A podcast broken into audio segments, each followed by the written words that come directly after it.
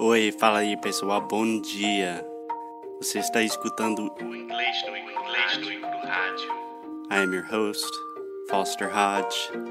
This is your daily dose of English.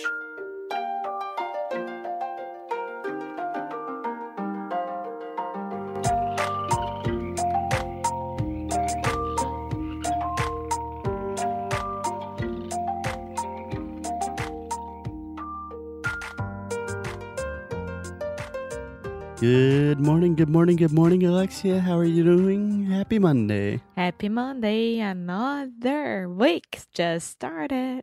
Yes, another week started, and I wanted to start this week on the right foot. Mm, Do you know that expression? I do. Yeah. Pé direito. You guys say the same thing, right? We do. Okay. So on Friday, we talked about how Brazilians are weird. And I imagine that maybe some people were not so happy that we were saying Brazilians are weird, even though we were saying it completely in a loving way. Yes. But today, this is going to be part one of a series of maybe three or four episodes about Americans being weird. So, are you ready? yes.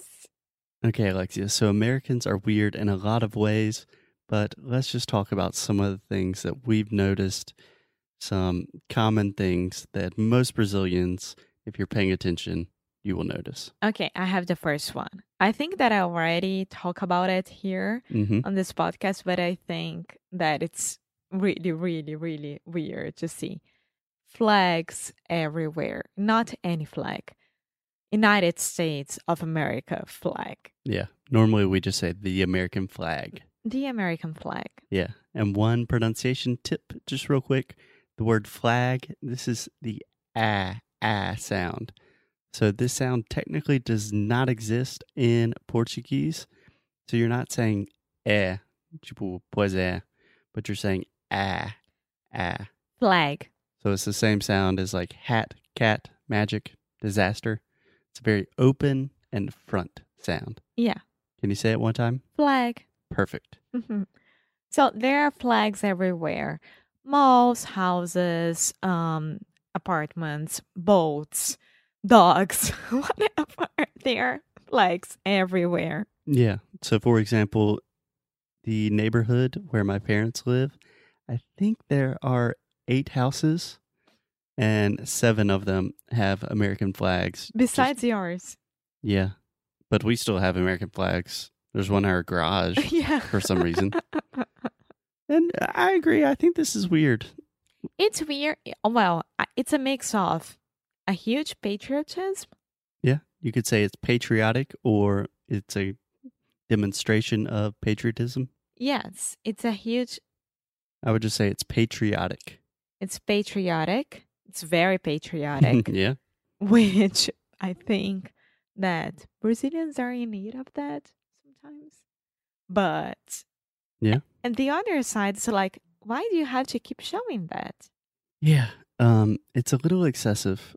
Like, if you have a flag outside your house, you could have a flag of anything. If you're in the U.S. and you have a house in the U.S., most people know that you are probably an American or you're living in the U.S. You don't need to prove it or. Now imagine my house. I would put Brazilian flag, Portuguese flag, and American flag. That's it. so here lives someone that is Brazilian and Portuguese, and another one American. Yeah, can you imagine in Rio if every No, outside no of every apartment everyone just had Ordem Progresso, Ordem yeah, we do have that during the World Cup. We used to have that during the World Cup, but Yeah. Yeah. okay. So another thing that I wanted to talk about that this maybe one is not weird, but it's definitely a very personal one for Alexia. And this is pharmacies in the US. I love it. So when I'm talking about pharmacies, these are like mini shopping malls. It's amazing. So some of the most famous ones are CVS, Walgreens. Walgreens, Rite Aid. There are tons of them. Duane Reade, if you're in New York. But tell me about these. Why do you love them so much? Because for me, it's just like a store that I, I need something. Yeah, that's it. it's a store that you can find anything that you need. Like there are CVS's and Walgreens everywhere in every city. So you don't need to go to supermarket to buy Coke. You know, you can go to CVS or Walgreens and buy it. And there are a lot of makeups, everything that you need, a lot of new stuff, um, all the kind of shampoos. I love it. I love it. And it's so, so much more cheaper here. More cheaper. yeah. It's, it's so much more cheap here. Yeah. Or Sorry. I would just say so much cheaper. Yeah, it's so much cheaper. Yeah. A little tip I would not recommend buying groceries at pharmacies No, just if you need it. because it is a little more expensive. They do have food, but in general, for me, pharmacies are just to buy medicine or if I need something specific like cleaning the house or in Alexia's case, makeup. Shampoo. yeah, something like that. Otherwise, I would probably go to one of the enormous grocery stores that we have. yes, which I love it as well. Yeah, we can do an entire episode on grocery stores. That is a whole different animal. Yeah. But the cool thing about CVS, which I love, I prefer CVS than Walgreens, is that it's easy. It's easy to get along there, you know? You can understand everything that's happening. Yeah, they're really good with signs. It's pretty manageable. If you go into like a Walmart or a normal one of the normal huge grocery stores, you can spend a few hours looking it's for very stuff. overwhelming as well. Yeah. Okay. The next one, Alexia, I know this is one that you have strong opinions about as well. is Americans love to crank up the air conditioning. So first, crank up. A great phrasal verb. Crank up just means to really turn something to the highest level. Yeah. Can you crank up the car? Yeah. Ah, you can Exactly. crank up everything. Yeah. It just means turning on and full blast. Okay. Yeah. So Americans love AC. You can always, instead of saying air conditioning, say AC. Well, Brazilians they do love AC as well, but we can't let the AC on, Leave the AC on. leave the AC on 24 hours per day, which Americans can. Yeah. So I think that's why you love it so much.